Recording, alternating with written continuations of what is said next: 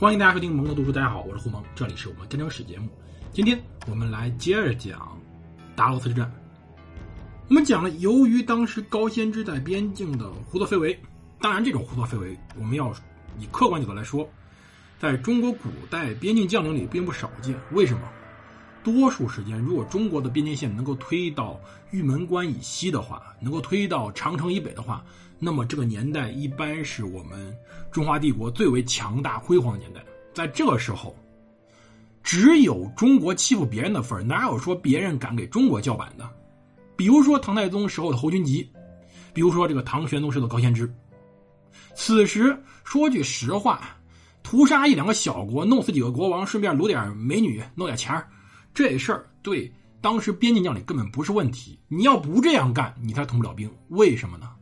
因为，你没办法给底下的士兵谋福利。一般而言，我们要从另外一个角度看这个问题。能走那么远打仗的人呢，一般都是比较凄苦的。他们死心塌地跟着将军在这么遥远地方混日子，希望能够发财。那发财怎么发呢？指望朝廷军饷？不可能的。所以很多时候。烧杀抢掠成了中国封建社会军队的一个惯常手段，不奇怪。而这些西域各国简直就是被收割的稻草。高仙芝想发财，图一两个国家就行了。至于那些国家人的生死存亡，说句实话，不在高仙芝的考虑范围之内。对于大汉，对于大唐，说句实话，只有大汉、大唐这种强大。如太阳的国家，只有别的国家仰望、匍匐、跪拜的份儿，哪有说这些国家以这些国家强大将领去考虑他们生存的？古代这个时候，基本上就是胜者为王，不稀罕。所以说，在出现一些问题以后，那么第一反应肯定不是处理高言之，打仗。公元七五幺年夏天，也就是。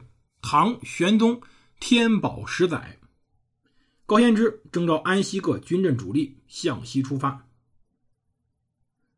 当时李白啊，就曾经以“汉家兵马城北风，鼓行而西破犬戎”这种句子来称赞当时的高仙芝。他的族弟李婉曾经呢，就是安西都护下面一个幕僚。岑参也写了。都护新出师，五月发军装，甲兵二百万，错落金黄金光。这种句子，说句实话，二百万有点夸张了。安西都护府总共凑了凑，我们之前说过两三万军队，留守部队呢，估计高仙征带的唐朝军队呢，也就是两万人，甚至有可能他只带了一万左右，因为确实有根据考证呢，当时考虑到后方。所以说，很多军队是没有出动的，出征的实际上是安西与北庭的联合出兵，一共呢带了大概有各出兵一万，一共就带各个每个都府拿了一万人出来。而唐朝这时候已经不是府兵制了，是募兵制。我们之前说了，府兵制是国家给土地，然后呢这些兵。去当兵，然后当完兵以后，他们免征徭役、免征赋税，并且还可以在战场上获得缴获来发财。以前在北周时期国家小，所以打仗几个月就回来了。到隋朝时期也还好，但到唐朝时候呢，就麻烦了。唐朝太宗年间还好，到高宗年间远征海外，那么这些府兵真的是受不了了。所以实际上当时。用了募兵制，就是花钱雇兵，这是很正常的。而此时募兵绝对是主力，府兵基本上没了，因为很多府兵的土地被人家占了，而兵户呢逃亡了，甚至整户整户整户没了。一个折冲府征不出来人，这是很正常的事情。而募兵实际上从各县乡里征发募集而来，是个半强制的事儿，不一定每个人都想当兵。而在边境地区也会出兵，募兵所有的资装军费由国家出。但是不足部分会由个人承担。什么叫募兵呢？大家有没有看过一个电视剧，叫做《长安十二时辰》？里面那个大头演的张小静，实际上就是一个募兵，他被扔到了西边去，去看个一个烽火台。其实这就是安西都府的情况。当时军队主力呢是由募兵，而兵役服役期限基本上是四年，主要在安西里边四年，其他地方大概是三到两年。当时还会有一些志愿兵或者什么的，当然还会有一些内迁的少数民族兵，比如说河北就很多，很多这些兵呢会被称之为城邦藩兵，他们都会被安入安西四镇的大唐帝国的边防军队，叫做镇军。其实啊，当时镇军呢也是分有层次的。一般呢会被分为军、城、守捉三层编制，军是最高的，至少有数千人，多了数万人。而然后呢，城镇呢作为第二级编制，一般是数千人，比如是三守降城就有六七千人在那驻扎。安西四镇每镇大概就六千人，相当于现在呢一个不满编的师，差不多就这么一个情况。而守捉军呢一般为几百人，但当然也会有上千人的大守捉。所以安西四镇其实军力还是可以的。说句实话，我们不能想被那个小说给带偏了。一说那个曹操下江南就是八十万大军，怎么可能？你根本不可能供给那么多粮食的。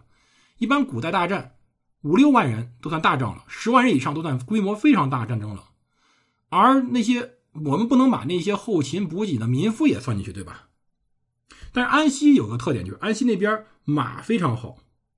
因为西域是重要的马匹产地，河中地区包括天山地区，包括我们再往东边走一点的河河西走廊，都是重要的产马地，可以跟游牧民族呢进行捐马贸易，拿丝绸换马。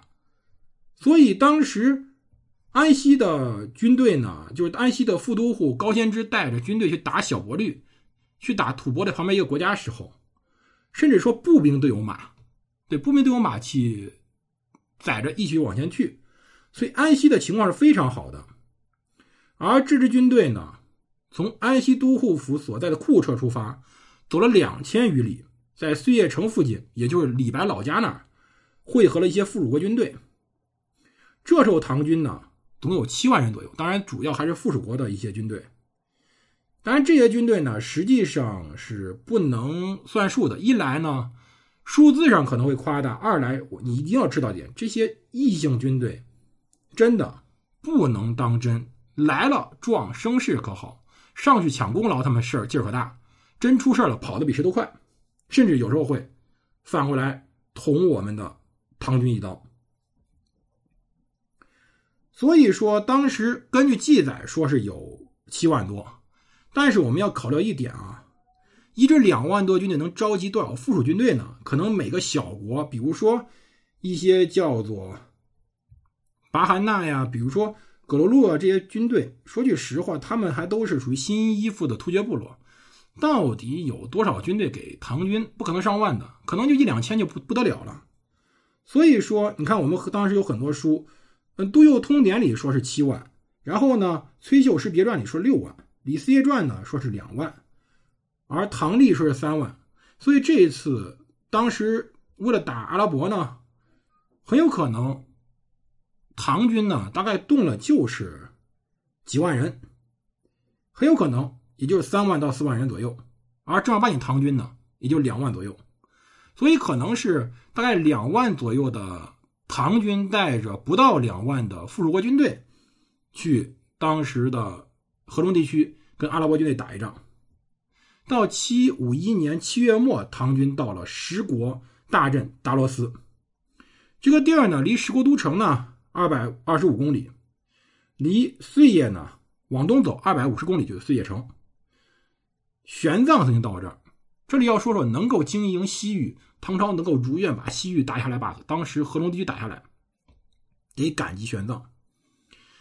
唐太宗看中玄奘，会跟他在《西游记》里那样结拜成异姓兄弟，并不是说真的说太宗信奉佛教，太宗需要这么一个和尚来取。经书来拯救世人，瞎说！唐太宗根本没这个心思。唐太宗看中的不是玄奘法师所带来经书，他看中的是那道《大唐西域记》，一本游记。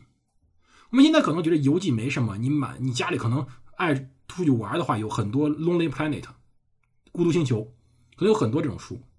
但在当年可不一样，当年在地图不太完善的地方，有这么一本书，可以说它就是唐朝朝军队向西开拔的指路明灯。玄奘上面记载过：“南行十余里，有小孤城三百余户，本中国人也。昔为突厥所掠，后随纠集同国，共保此城。”说这个地儿呢，人呢最最早是中国人，是被突厥人掠到这儿的。结果一帮的同族人呢，在这占了小城，三百多户。